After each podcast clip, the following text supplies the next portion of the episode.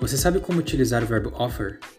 To offer significa oferecer. Portanto, você poderia ouvir alguém dizer She offered help to her mother, que quer dizer ela ofereceu ajuda para sua mãe.